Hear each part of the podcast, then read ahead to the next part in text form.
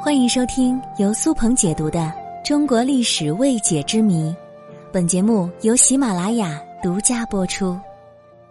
古代皇帝赐毒酒不死的话，会怎么处理呢？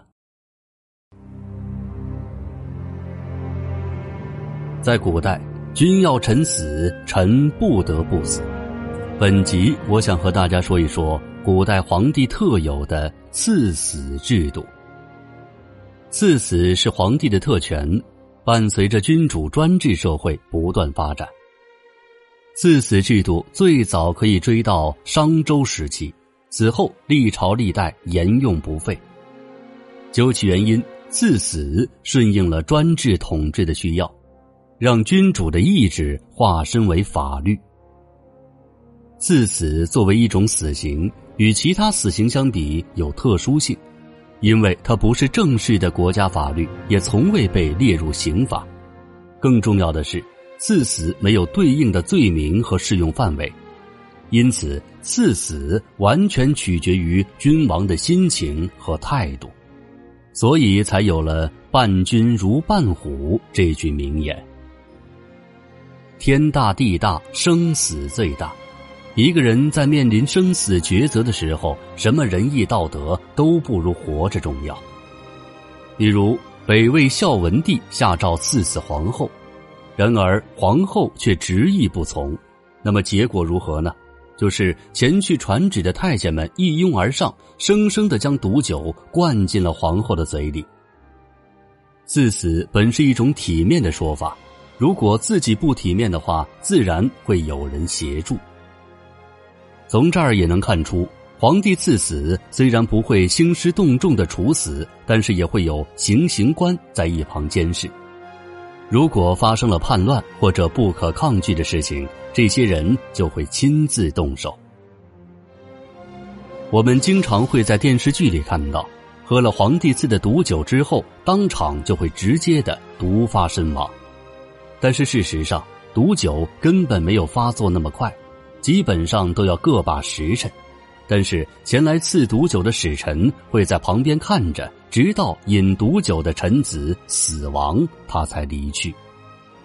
如果等待的时间比较长，或者喝下毒酒没有死，那么这个使臣就会上前帮忙，比如掐住他的脖子，或者捂住他的嘴巴，让他尽快的死去。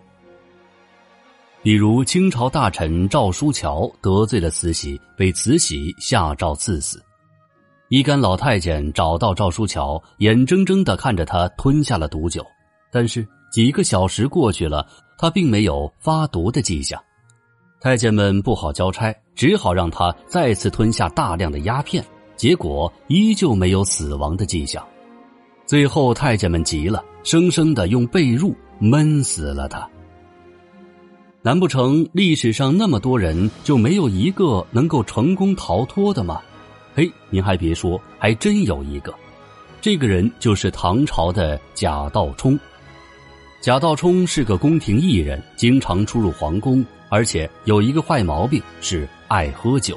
喝多了，嘴上就没把门的，他四处的去散播宫廷八卦。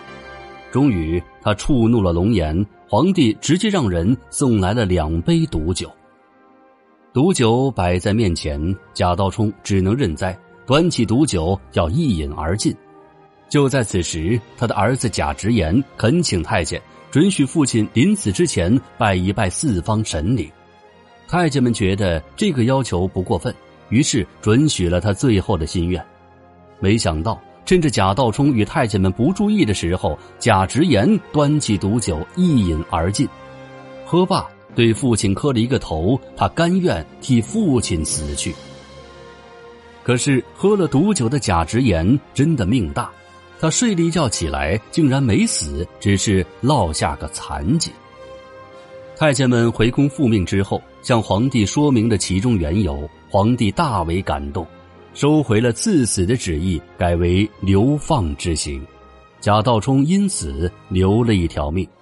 这也是古籍记载的唯一一个逃过赐死的人。